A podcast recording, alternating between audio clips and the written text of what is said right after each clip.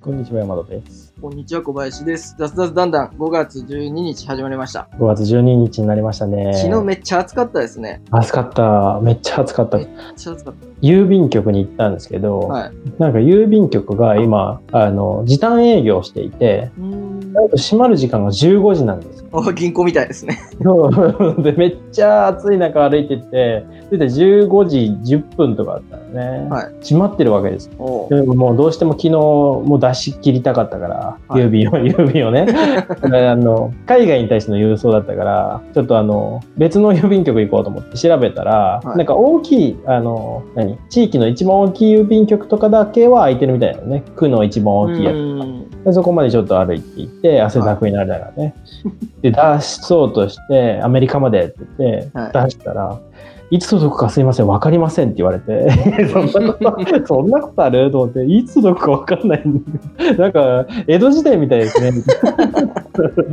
なんか今、あの、アメリカとか、いろんな国で、あの、正常に届けられない状態が続いてるので、ちょっと本当にいつ届くかわからないですけど、いいですかって言われても、どうしようもないから、まあまあいいですっ つってだからいつ届くかわからないですってあの送り先の人には伝えたら なんかなんかまああの昔みたいですね もうなんかねちょっといつ届くかちょっとワクワク感あるよねあれですかあの、日本を出るまでのところは、大丈夫まあ、それなりにそれはね普ス通にケジュールが決まっててって感じですかね。そうそうそう日本出てで現地の多分げ通通関のとこかなうん。うんうんその辺で止まるんじゃないかなわかんないけまあそどうですね。大変や、郵便。いや、郵便も大変やで。だって、届けるも多分、制限かかってんじゃないその郵便を届けるのも、うん現。地だと。そうかもしれないですね。うん。だからもうちょっと、郵便局は気をつけていかないといけないな。気をつけて、時間を ね、時間を気をつけていかない早め早めに行かないそと。ういろんなとこがね、閉まってるからね。うん、そうですね。そうなんですよ。で、なんか、昨日歩いて、暑い中歩いて行ってたら、もうちょっと自転車欲しいなってああ、自転車。思って、ずっと自転車欲しいなって思ってて、で、ゴールデンウィークずっと見てたんですよ、自転車を。おうで自転車ってなんかいろいろ種類あるじゃないですか。ありますね。ローロードバイクなの、クロスバイクなの、うん。えーマウンテンバイクなりはい。電動自転車なりありますね。ママーなりママチーャリ。ママチャリなりママチャリってあれだな正式名称なんて言うんだろうねあれいやー、わかん考えたこと シティないシティサイクルとかじゃないですか。そうかもシティサイクルかも、うん。そうでなんかいろいろ調べてたらなんかもう全然わかんなくなっていてでもはいママチャリはさすがにあれだしちょっと折りたたみ自転車もあれだから、うん、ちょっとそそそろそろちょっと自転車に目覚めてみようかなとおーロードバイクを買ってみようかなと思っていろいろ調べてたら、はいロードバイクって高いんですね。いや、高いですよ。なんか普通に、あの、10万、2万で売ってるロードバイク、うん。ほぼほぼないですね。なんかちゃんとしたそのブランドとかだったら。ちゃんとしたやつだと、だってあれ、そう自分で組み立てたりもしないといけない。そうそうそうそうそう。いや、これはやばいなと思って、とはいえなんかね、マウンテンバイク、 あの、あの砂利道走るわけじゃない。 街乗りだから、マウンテンバイクじゃないなと思っていろいろ調べてたら、まあ、その中間のクロスバイクっていうやつが一番俺の使い方に適してるんじゃないかうとん。ところに行き着きまして、はで、あの、いろいろ探した結果、あの、イタリアの世界最古の自転車メーカー、ビアンキっていうメーカーがあるんあ、ですけ世ど界最古なんですね。世界最古らしい。えーでも世界最古でしょうと 思って。ちょっと値段張ったんですけどね、はい買っちゃいましたね。買っちゃいましたか。買っちゃいました。なかなか調べた結果、あの、各社、いろんな、なんかいいところ、悪いところあるんだけうど、ん。ビアンキは、ビアンキ、そのイタリアの、その、ブランドなんだけど、はい日本の、日本でしか売ってないモデルがあるんですよねおー。日本の気候とか地形に合わせたような。だかなるほど。らそれがちょっと良さそうだなと思って、なんかジャイアントとか、ジャイアントって知ってるなんか、あの、ジャイアントって書いてる。なんか、よく、まあ、そういう。 メーカーなんですけど、なんかあの、街中で結構、配送の人とか乗ってたりして、うんロード、ロードバイクも、クロスバイクもああるんですけど、あ結構かっこいいなと思ってずっと見てたら、はアメリカかなと思ってたんだけど、よく調べたら、台湾なんだね。うで、調べれば調べるほど、台湾はなんか、どうやら自転車大国らしくて、ああ、台湾でしたっけなんかどっか東南アジアのその辺ありましたね。自転車大国。で、なんか、生産、すごい生産してるし、うんでデザインもすごい良くなってるからっていうので、ビアンキも、日本で売ってるビアンキは、台湾生産らしくて、へえ。さえちょっとあの自転車買ったら台湾行こ うかな台湾で自転車乗りに行こうかなっていえいえ。いやこっちで乗ってくださいよ。 そうですね、まあ、そうそうでしょうね でもなんか通勤とかもこれでやるのも、ね、電車乗るのもちょっと今、あれだから、まあそうですね。これ乗ってやるのもありだなと思って、会社までの道のりをちょっと Google マップ先生で、の、違うか、Google 先生マップ か。 で、調べてみたら、30キロ以上あったんですよ、うんね。遠いですいね。やー、遠いな。毎夜毎日30キロ以上ずっと遠いなと思って。これうはきつい。ーん。いや、ちょっと検討中ですね。まあ、どっかまでっていうのでいいそうですね。そうですね。うん、どっかまでか、後ろになあの、なんか、カゴつけて、お子さんを送り届けて駅まで、ああ、なるほどね。あーそこをチャリ。あー。なんか乗せれるようなやつは売ってないですよね。これやっぱクロスバイクとかロードバイクはなん か用途的にあのタイヤ細いから乗せちゃうと多分ね無理なんだろういね。や、タイヤ細いやつは、あの、すぐパンクしたりするじゃないですか。そうなんですよ。そこがちょっと気になって、メンテが大変ですよねそうなんですよ。だからちょっとまあ買ってから後悔する可能性もあるけ ど、とりあえずね、初めてだからね、はいワクワクしながらああ、いいじゃないですか。待っているところですよ。納車がね、なんとね、6月末 っていう。まあ、今の時期そうでしょうねい。やー、飽きてるだろうな。その頃にはもうなんか熱が冷めてる。自転車も、あの、なんか、結構ね、需要が今、上がってきてそうでしょ、上がってる上がってる。うんこの前もその話したね、なんか。若干しなまんだしたっけね。、なんだっけ朝日、朝日。朝日、サイクルベース、朝日。の話しましたけど、うん、混んでるんだよね。自転車も、あんま乗る気はないですね。な乗らないですね。自分はね、ずーっと自転車乗ってたんですよ。あ、そうな中のあれ、高校も自転車通学で、大学もえー、 3年ま、あまあ、でも4年もほとんど自転車通学だったんですけどえ、ー、大学時代とか、あの、片道40分とか自転車こいでたんで、すごいね。もういいですって感じ ですね。あ なるほどね。飽きたっていうことですそねう。そうそうああ、しそんれどいはでまあそすれはそれで、あれ乗り切ったっていうことだから。 まあまあまあ。まあまあまあまあまあ。いいの乗ってたんですかクロスバイク的なでやつ普通のシティサイクル的なやつで すよ。まあまあ、いわゆるマヤマーチャリというやつですねママチャリのやつで、ずーっと4 40分かけて、う ああ、でそうなんですよ。で行けもます俺ねも、俺もママチャリずっと乗ってたんだけど、ん、ママチャリから、この、ね、ちょっといい自転車に変えたときに、そのなんか、何、何、クオリティオブライフは上がるのかっていうね。 いやー、難しいのが、スピード上がりすぎると、確かに。あの、危ないんですよね。危ないですね。特に街都乗り心するね。と。そうそそうう、そそううなんですよ。河原とかを信号とか何もないとこ見晴らしのいいとこをバーって走るんだったらいいんですけど通勤とかで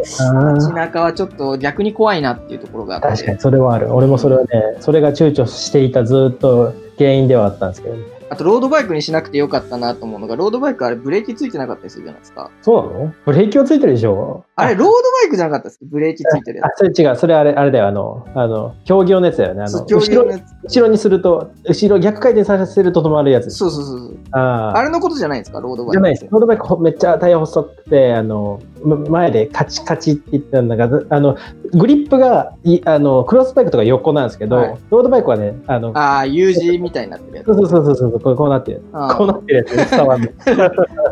そーでうななんですんかあの横にカチッてするとこうカチッてしてギア変えあるそうあ、そうそうそうそう、カチッとする。そんな、そんな話ですね。そんな。話でしたかそんな話です。今日のテーマは、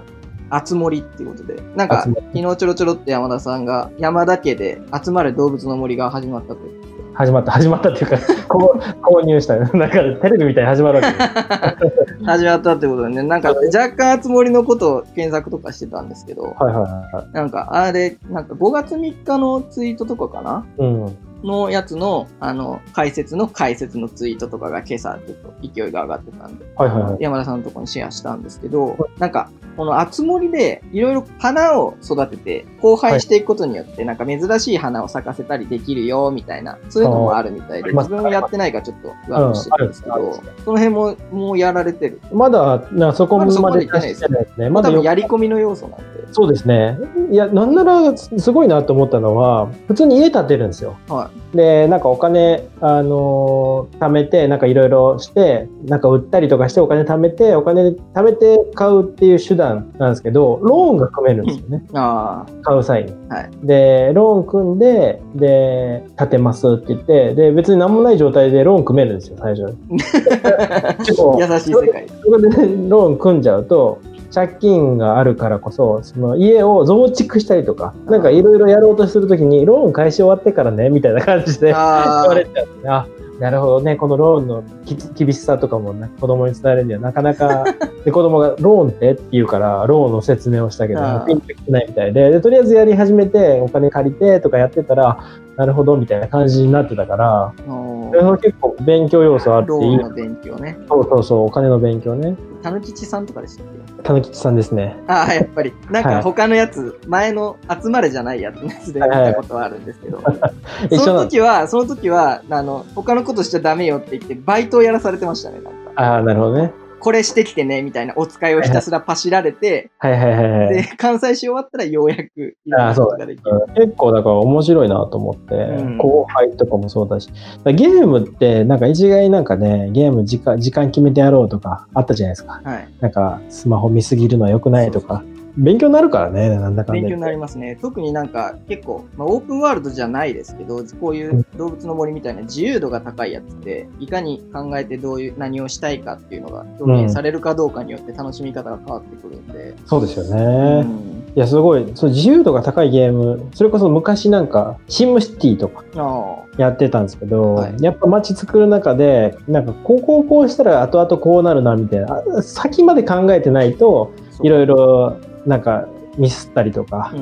う、ん。やれることができなくなったりとかってあったりするのってゲームだけじゃなくて現実社会でも結構いっぱいあるからそれをなんかその養うっていう意味では結構なんかいいと思うんですよ。だからゲームやってない人でなんか論理論理力低い人結構いるじゃないですか。いますね。やったことやったことないですみたいな、はいゲームやってたら結構培えると思うんですよねその辺でまあ、やり方によりますね。うんいやまあやり方にはよると思うやり方本当とにね、あゲのームね、そう、攻略本パッと見て、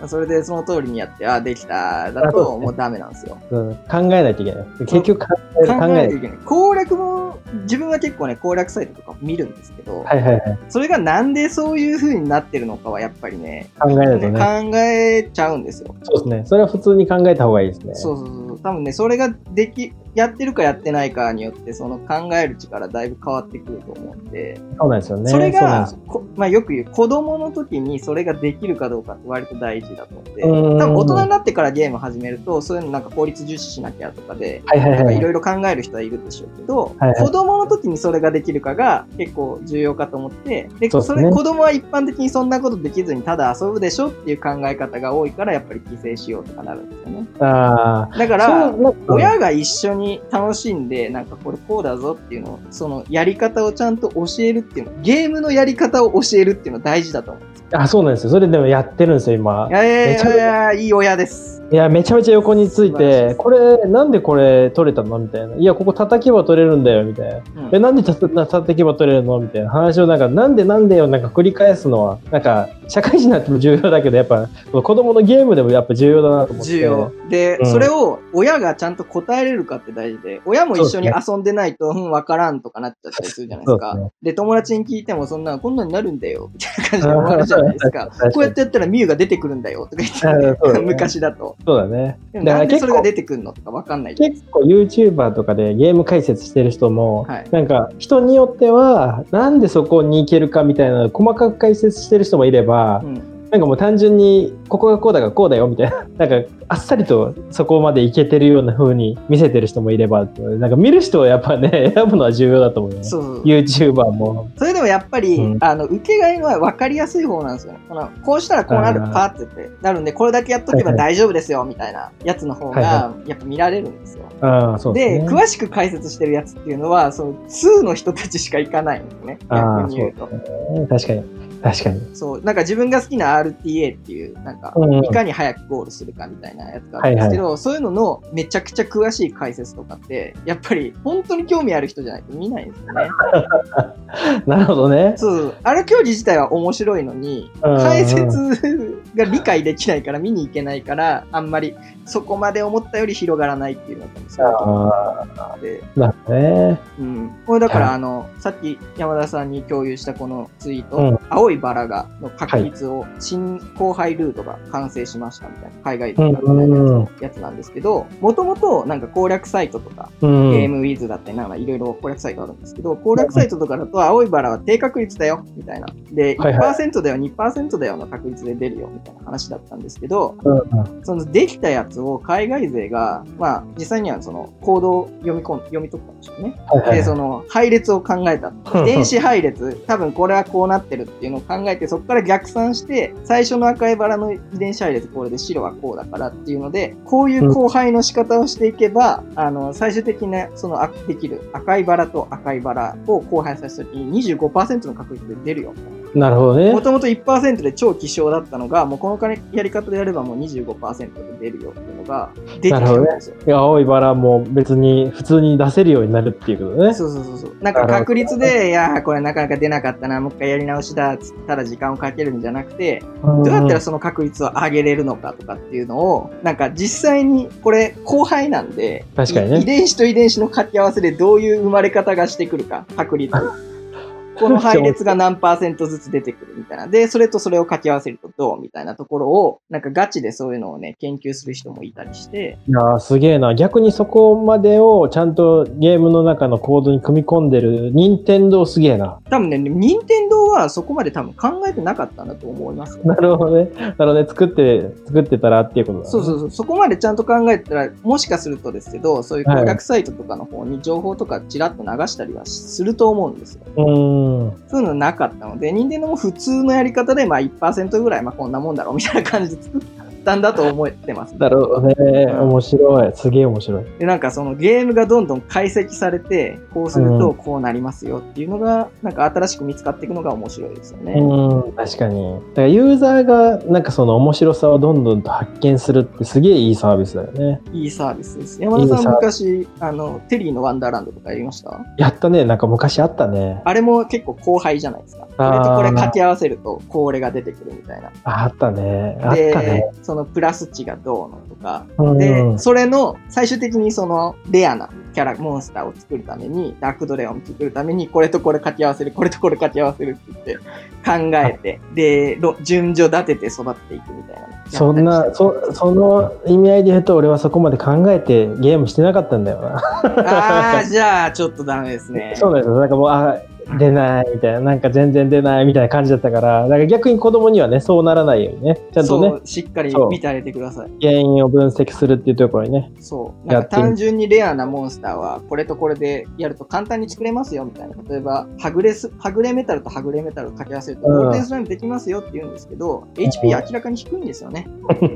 だからそういう作り方じゃなくて、HP 高いゴールデンスライムを作るためにどういう風にやってったらいいかっていうのを自分は考えたりしてたんで、やっぱりコード自体をそういうとこまで考えてゲームはプレイしてほしいっていう、なるほどね。切なで願いでございます。そうすれば、ちゃんと頭のいい大人になれるよっていう。まあ、自分が頭いいかどうかは別 として、あの、考え方みたいなのは身につくと思って。そうですね。てか、その方がゲーム楽しいはずなんですよ。楽しいと思う。楽しいし、多分、あの、記憶にすごい残るんだよね。そう、昔うん頑張ってこれをやったみたいな。そうそうそうそうそう、そうなんですよ。考えてないと忘れちゃうからね。そう、そう楽なしんですんで。で、だいぶちょっと長くなっちゃったんで、そろそろ。あ、そうですね。はい